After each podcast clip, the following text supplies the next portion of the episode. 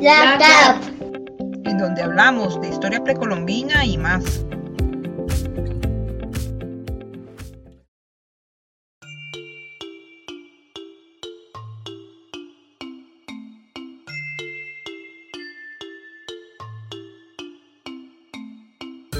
Estamos de vuelta con un episodio más de nuestra serie especial La CAP y Cian en Acción, donde podrán informarse de primera mano sobre las novedades en el quehacer arqueológico narradas en la propia voz de las personas investigadoras.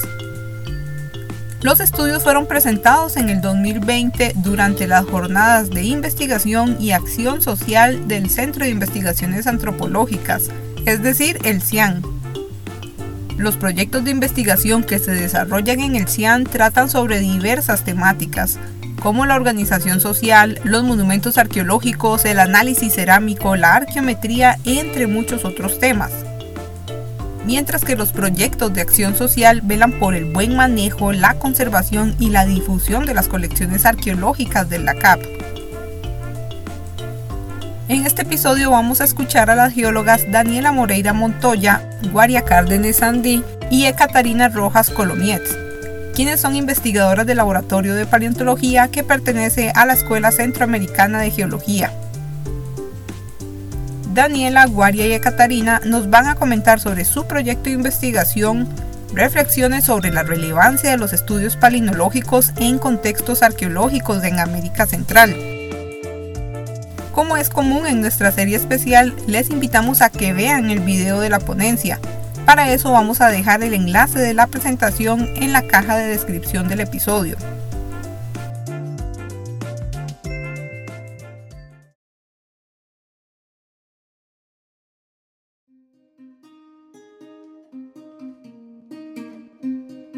Bueno, este, muy buenos días a todos y a todas. Eh, mi nombre es Daniela Moreira Montoya. Eh, soy, eh, bueno, soy estudiante de licenciatura de la carrera de Geología. He sido también asistente al laboratorio de paleontología por algunos años y actualmente me encuentro en el proceso de formulación del anteproyecto de tesis, el cual estaría realizándolo en el sitio arqueológico Finca 6 mediante un estudio paleoambiental. Y bueno, esta eh, presentación la titulamos de la siguiente manera. Reflexión sobre la relevancia de los estudios palinológicos en contextos arqueológicos en América Central. Bueno, eh, me gustaría comentar que la presentación la dividimos en dos, en dos secciones. La primera de ellas está basada en generalidades y resultados de la investigación inicial y la segunda parte está enfocada ya en, propiamente en la palinología aplicada a contextos arqueológicos.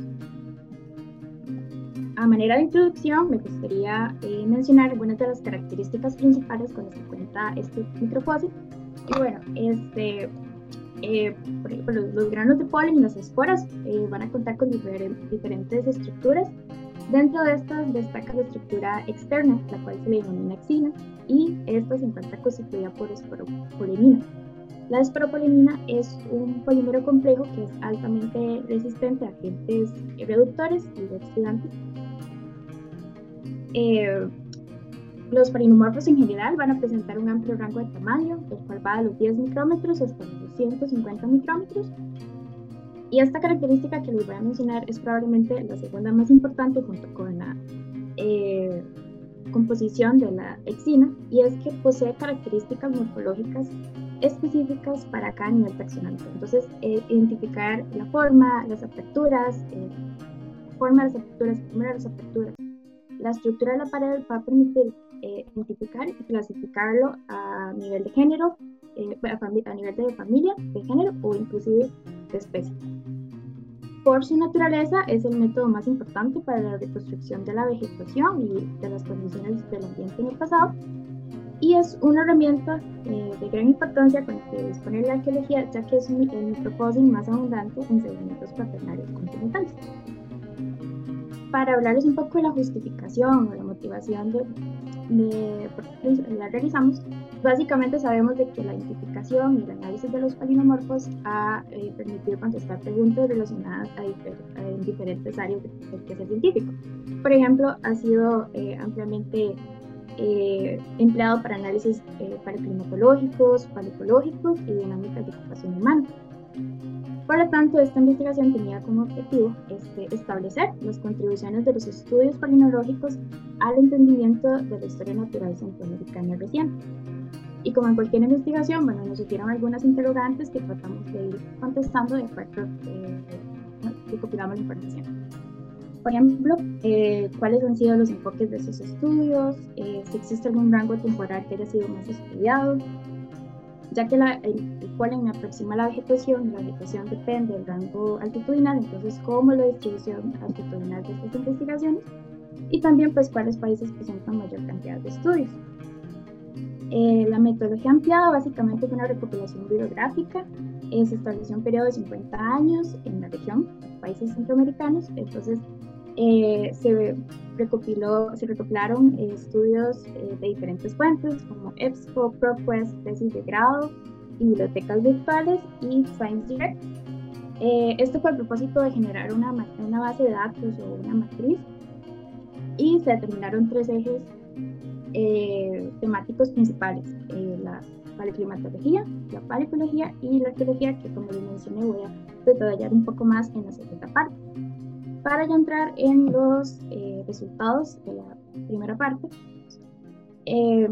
Considero que es eh, importante mencionarles también de que la recopilación de los estudios abarca tanto eh, eh, los, los, que fueron muestreados en el continente como también en el lecho marino. Y la recopilación abarca estudios de polen de, de lluvia de polen perdón, y de polen fósil. Acá hago la diferencia porque el análisis de polen reciente y polen fósil es un poco diferente, tiene objetivos diversos eh, la lluvia de polen va a tener como objetivo eh, observar eh, la, configuración actual de la vegetación y analizar cómo se ve esa señal a partir de, del próximo. otro aspecto que queríamos analizar era, bueno, entonces, cómo han sido el desarrollo de los estudios por cada país. Panamá es el país con que cuenta mayor análisis de estudios tecnológicos, eh, estos se encuentran distribuidos en sitios como La Yeguada, eh, El Valle, Isla Colorado y la región de Darien. Por el segundo país es Costa Rica. Estos estudios se encuentran distribuidos en, varias partes. Eh, por ejemplo, en el proyecto prehistórico Arenal, en la laguna, perdón, en, en, la estación de Selva, en las inmediaciones del, en las cercanías del volcán Miravalles, en la laguna Martínez y Cot, eh, de igual manera, se han registrado estudios en la cordillera Talamanca, en diversos turberos como la Chonta, Trinidad y el lago de los. Y finalmente, en la zona sur, ubicados al, al, este de la fila costeña, en la laguna Soncho. Mm, el tercer país eh, corresponde a Guatemala. Estos estudios se localizan principalmente al noroeste del país eh, y se concentran en lagunas como Laguna Quexil, Lago Paixbán y en las cercanías de Salpetén. Y ya para entrar con los países que registran menor estudios, donde tenemos a Belice y Honduras con tres y El Salvador y Nicaragua únicamente con dos. Como les mencioné en la metodología, este, establecimos tres ejes temáticos como para cuestiones de, clasificar eh, cada investigación que se, que se analizaba. Eh, entonces, eh, lo, que más se resalta es la interdisciplinaridad pues, de la herramienta como tal, ya que, por ejemplo, el, el, análisis paleoclimatológico y ecológico es el que más se ha desarrollado. Sin embargo, considero importante destacar también que los análisis de la reconstrucción de la vegetación, eh, a interrogantes arqueológicas o, contextos arqueológicos, bueno, también se ha desarrollado eh, considerablemente. Eh, observar dónde se habían analizado estos datos altitudinalmente. Y como les mencioné anteriormente, entonces los datos de polen fósil y polen recientes trabajarán separados. Para el análisis de polen fósil podemos ver que todos los países cuentan con esos estudios el rango altitudinal eh, mayormente abarcado va desde los 0 hasta los 1600 metros sobre el nivel del mar. Eh, Costa Rica eh, destaca con la mayor altitud que corresponde al estudio realizado en el Cerro de Chilco, con 3.820 metros sobre el nivel del mar. y para el análisis de polen reciente podemos ver que el espectro más amplio de, de altitudes lo, lo, tiene Costa Rica. Esto se debe a que, bueno, en 1999 se realizó un, estudio que abarcaba varios muestreos de lluvia de polen en, diversos, eh, en diversas áreas, este, cubriendo pues una buena cobertura, teniendo una buena cobertura, perdón. Eh, y bueno, Panamá igual tiene un rango desde los 0 a los 1800 por ahí, eh, metros sobre el nivel del mar, y Belice y Panamá únicamente con este, altitudes que no superan los 500 metros. Y bueno, finalmente eh, queríamos también analizar la cantidad de estudios por rango temporal, entonces podemos ver la distribución espacial de los estudios por intervalo de tiempo. Acá eh, los rangos de tiempo más antiguos, este, los de 140.000 a 75.000 y 50.000 a 25.000 son los estudios eh, más escasos. Estos se localizan principalmente en el norte de Guatemala y en Panamá. caso contrario, eh, los estudios mayor, o el, rango temporal mayormente eh, abarcado corresponde a los 8.200, 4.200 y 4.200 a 1.500 años. Y acá eh, creo que es importante también mencionar de nuevo que esta representación de, de reciente estaría ligado a, ese, a esa investigación que les comento fue abarcada en el país. Y bueno, este, entramos a la segunda parte en donde quisiera hacer un acercamiento específico a los estudios realizados en Centroamérica con los contextos arqueológicos. Eh, de los 54 artículos en general que eh, compilaban diferentes eh, ejes temáticos, esta información que les voy a mostrar está específicamente con los realizados en o relacionados a un contexto arqueológico, interrogantes arqueológicos. Eh, la idea era realizar una comparación con el mapa inicial en donde, bueno, podemos ver dónde se ubican principalmente esos estudios y, bueno, claramente el, número de estudios disminuye considerablemente. Como lo habíamos hecho anteriormente para eh, analizar cuáles blancos temporales hayan, han sido mayormente estudiados, queríamos analizarlo, pero específicamente para las investigaciones que de alguna manera están relacionadas a la ocupación humana. Eh, los datos principales era que no hubo mayor cambio. Eh, el rango de los docentes medios y los docentes activos sigue siendo el que presenta mayor desarrollo de estudios. Y este, también queríamos eh, evidenciar un poco de cuáles taxones han sido los que han sido mayormente identificados en contextos arqueológicos en América Central. Entonces, bueno, les voy a detallar eh, brevemente algunos. Para eh, la identificación o interpretación de agricultura, bueno, ha identificado poniendo maíz, de frijoles, eh, de aguacate, de yuca y identificado también la familia de las cucurutáceas y Para identificar o interpretar otros tipos de modificaciones, los autores han puesto el abandono y el asentamiento. Eh, con el abandono es un poco diferente, ya que bueno, es eh, un proceso que se realiza a partir de comparación con una temporalidad anterior y eh, la señal que me va a transmitir el, el en general va a ser que se identifica a partir de un estadio inicial de sucesión ecológica, en donde van a empezar a aumentar la aparición de especies pioneras. Para poder entender este proceso podemos imaginarnos tal vez una casa en la ciudad que abandonada, después de un cierto tiempo empieza a aparecer cierto tipo de maleza, por decirlo así, o especies eh, tipo zacate. Entonces, ese, esa aparición es justamente la que se registraría en el polen. Eh, estas especies eh, generalmente tienen una eh, rápida dispersión y reproducción. Y además, para interpretar el proceso de abandono como tal, entonces también no hay una, generalmente no hay presencia de agricultura. Para eh, el asentamiento se ha identificado eh, la familia de las poáceas, que son zacates, la familia de las esperáceas, que son plantas herbáceas, eh, que ya son arbustos, árboles, eh, y también la podiácea y amarantácea. Que como vemos en general son como ácidos o plantas herbáceas.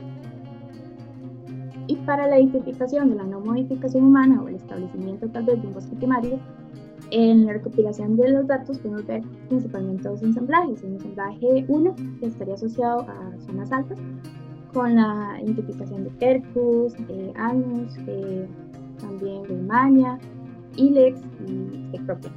Y para eh, la identificación del ensamblaje 2, que ya sería para actitudes menores, entonces la presencia de la familia Moraceae, Titidámbar, eh, que serían los nodales, y eh, y Boponi, por mencionar algunos. Y bueno, este, para ir cerrando, voy a mencionar algunas conclusiones generales. Eh, en los últimos 50 años, los estudios parinológicos han ido en aumento en América Central sin embargo, pues algunos países de la región como Nicaragua, Belice y El Salvador registran eh, muy pocos estudios.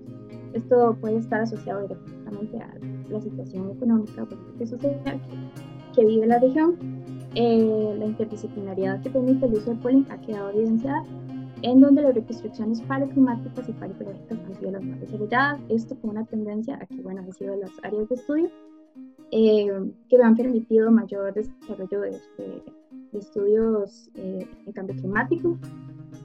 Y desde la arqueología, el uso de polimorfos ha sido desarrollado bajo diferentes aristas, desde el análisis de la ocupación humana, eh, afectación de los asentamientos, procesos de erosión o procesos climáticos como sequías, entre otros. Pero bueno, no quiero cerrar esta eh, presentación sin realmente hacer hincapié en cuáles han sido los principales aportes de los estudios palinológicos en contextos arqueológicos. Y eh, revisando las investigaciones paninológicas a contextos arqueológicos en América Central, se ha permitido eh, obtener evidencia del uso de plantas por parte de los habitantes y de la vegetación existente durante la ocupación. Eh, también se ha establecido periodos de asentamiento que, como les mencioné, en el cual eh, generalmente son identificados mediante la aparición de polen de maíz, junto con un incremento de indicadores de modificación, también la presencia de carbón vegetal y esto también acompañado a una disminución de fracciones de bosque primario. Eh, también eh, se, han propuesto diversas hipótesis relacionadas a procesos de deforestación y perturbación ambiental. Por ejemplo, eh, se, se, puede observar un crecimiento progresivo, bueno, se puede inferir un crecimiento progresivo de una población en donde se identifica tal vez una tala de bosques para el establecimiento de agricultura, lo que a su vez va a incrementar la erosión de suelo, que se puede observar en muestras. Y eh, creo que también es importante que se ha, se ha identificado evidencia que sugiere ocupación humana en sitios donde no se han realizado excavaciones arqueológicas o en sitios que se han considerado como poco alterados. Eh, creo que también es importante recordar que la historia de los análisis paleonológicos en los yacimientos arqueológicos es tan antiguo como el propio análisis de polen y este, viene a demostrar un poco la importancia de este tipo de estudios dentro del conjunto de investigaciones paleoambientales. Eh, desde la arqueología, eh, pues siempre va a existir este, el, interrogante de las relaciones entre las sociedades pasadas y el ambiente, y el uso del polen como proxy va a generar otra línea de evidencia independiente del registro arqueológico, pero que igual va a aportar una capa nueva de información a la investigación. Eh, creo que los datos recopilados y la interpretación de los mismos eh, generalmente se piensa que, ah, bueno, se está reconstruyendo la, la, vegetación. Pero no solo eso, sino que también me va a permitir eh, realizar inferencias sobre las condiciones climáticas y cómo estas pueden haber tenido una influencia en la dinámica de los asentamientos humanos, lo que viene al fin y al cabo a aportar al estudio de las interacciones humano-ambiente y bueno, para cerrar, creo que es importante destacar las contribuciones de, la paneología en el desarrollo de los estudios centroamericanos. Eh, sin embargo, el mensaje con el que quiero cerrar es que bueno, se debe impulsar el uso del polen como biomarcador en la arqueología y en las investigaciones interdisciplinarias. Eh, esto puede contribuir al desarrollo del entendimiento de sitios o contextos arqueológicos eh, integralmente. Y bueno, eso sería todo. Gracias por el espacio.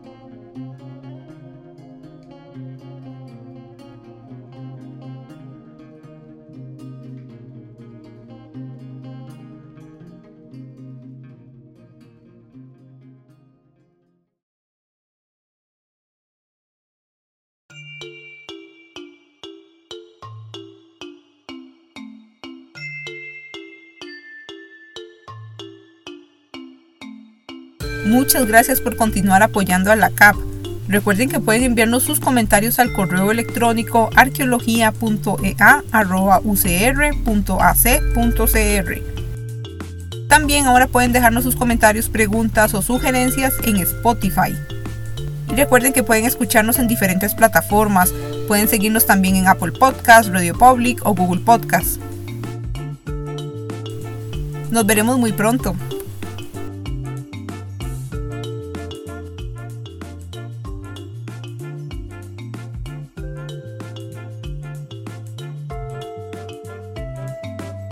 Y edición a cargo de Carolina Cavallini Morales y María López Rojas. Música de Quetzal disponible en el sitio web Free Music Archive. Agradecemos a nuestros colaboradores, el Centro de Investigaciones Antropológicas de la Universidad de Costa Rica, el Laboratorio de Paleontología de la Escuela Centroamericana de Geología, a Daniela Moreira Montoya, Guaria Cárdenas Andí y Catarina Rojas Colomietz.